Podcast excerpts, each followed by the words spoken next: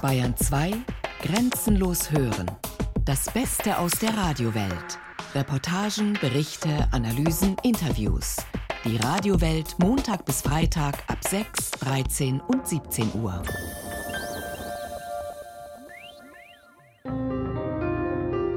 Die GBW bleibt bayerisch. Die wollten, dass wir rausgehen. Da verlieren viele Leute gutes Geld damit. Die Akte GBW. Ein bayerischer Wirtschaftskrimi. Wir könnten mit dem komplizierten Part beginnen. Es geht ums große Geld, die Jagd nach der Rendite, ein Firmengeflecht in Luxemburg, Steuerschlupflöcher, Politik in Hinterzimmern und viele fragwürdige Zufälle. Monate haben wir darauf verwendet, aber wir wollen anders anfangen.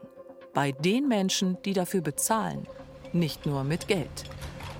Über rutschige Holzplanken arbeiten wir uns zum Seidlitzplatz Haus Nummer 10 vor. Überall liegen Müll, Zigarettenkippen und Bauschutt. Kräne schwenken über unseren Köpfen, Betonmischer fahren an. Hier in München-Mosach leben Menschen, die sich andere Viertel der Stadt schon lange nicht mehr leisten können. Menschen wie Johanna und Hans Vossen. Der Rentner und die Lidl-Verkäuferin zeigen uns, was der Milliardendeal zwischen der Bayern LB und der Patricia mit ihren Partnern aus ihrem Leben gemacht hat. Da donnert es von da, von übernächste Wohnung, über uns, von überall hören Sie die Kangoo-Hämmer, diese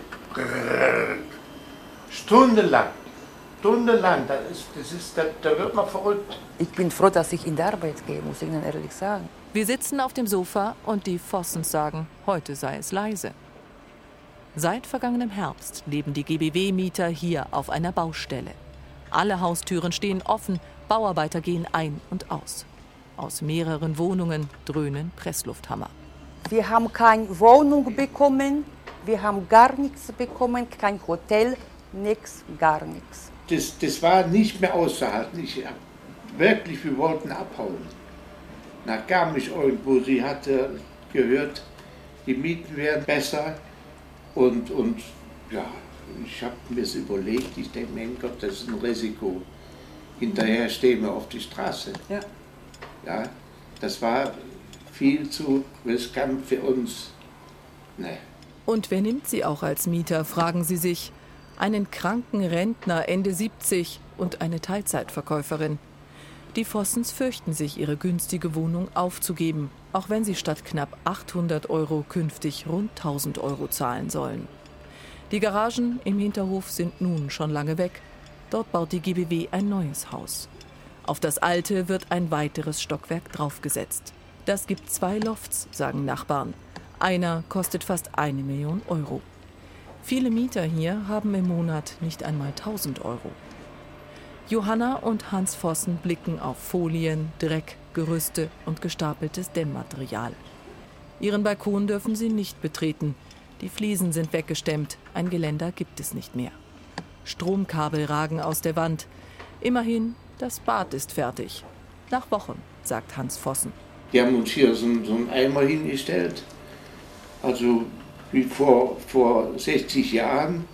Da sollten wir unser Geschäft machen. Das Ehepaar zeigt uns Fotos von Campingklos mitten im Wohnungsflur. Campingklo im Flur in der Nacht. Es ist unmenschlich. GBW. Eigentlich steht das für Gemeinnützige Bayerische Wohnungsgesellschaft. Für die Mieter klingt das wie Hohn. Lina Vielbert wohnt unter den Pfostens.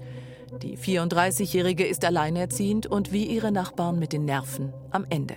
Die können ja den ganzen Tag rein und raus. Die Wohnung steht den ganzen Tag offen. Die fangen um sieben in der Früh an, hören um sieben abends auf. Und ich habe aber während der Baustelle komplett hier gewohnt. Drei Wochen keine Toilette, keine Küche, kein Bad. Und was hat die GBW dazu gesagt? Gar nichts. Ist halt so. Man kann so leben. Das ist leise. Also das ist wirklich leise, das ist human.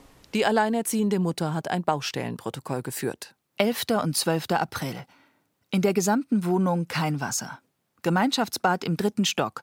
Toilette verstopft. Keine Heizungen in der Wohnung, kein Bad, keine Toilette und keine nutzbare Küche. Jeder kann die Wohnung betreten.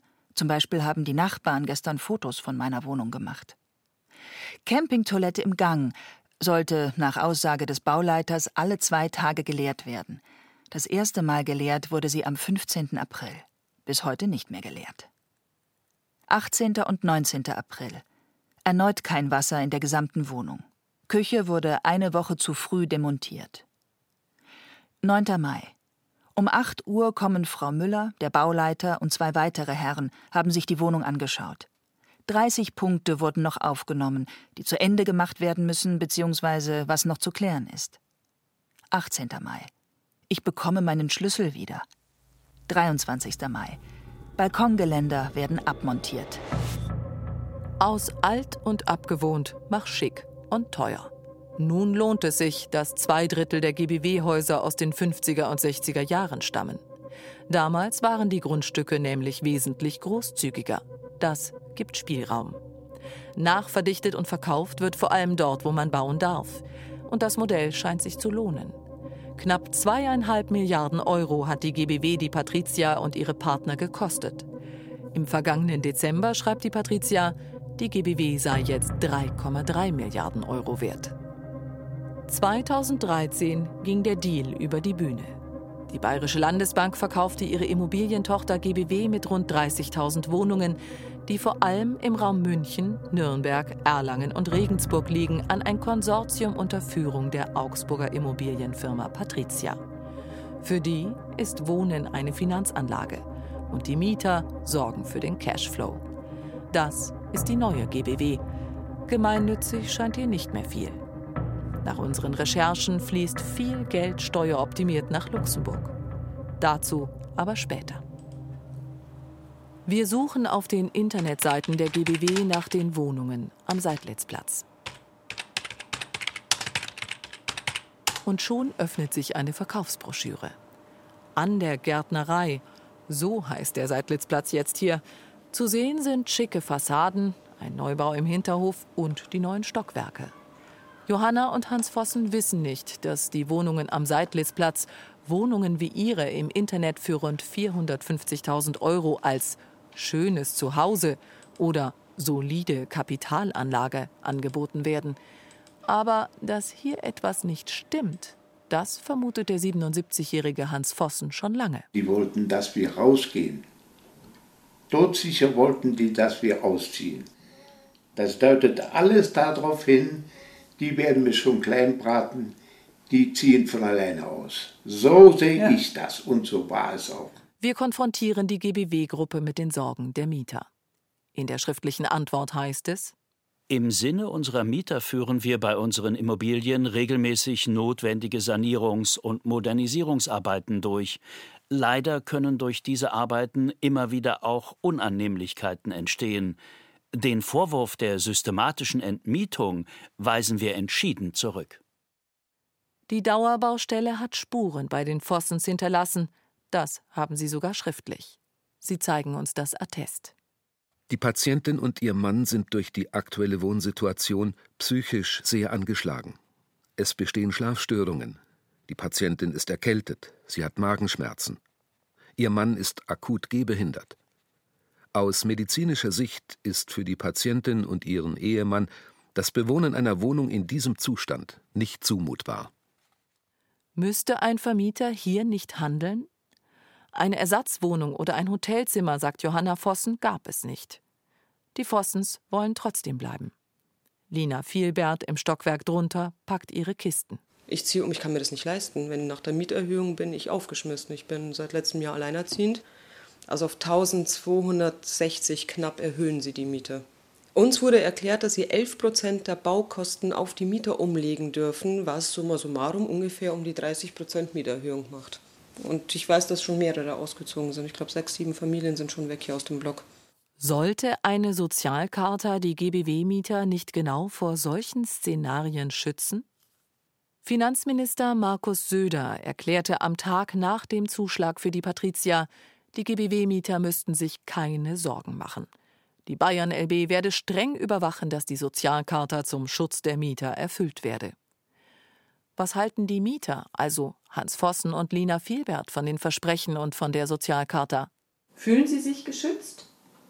Im Moment nicht. Nee, belogen. Betrogen und belogen. So fühle ich mich. Ich bin fit. Ich bin jetzt nicht alt mit 34, aber wenn ich mir manche Nachbarn angucke, die wirklich eine Stunde brauchen, um vom vierten Stock ins Erdgeschoss zu kommen, weil ein Monat der Fahrstuhl außer Betrieb gesetzt wird, das ist nicht Mieterschutz. Das ist alles, alles andere, aber nicht Mieterschutz. Wir fragen bei der Bayern LB nach, wie sie die Lage der Mieter einschätzt.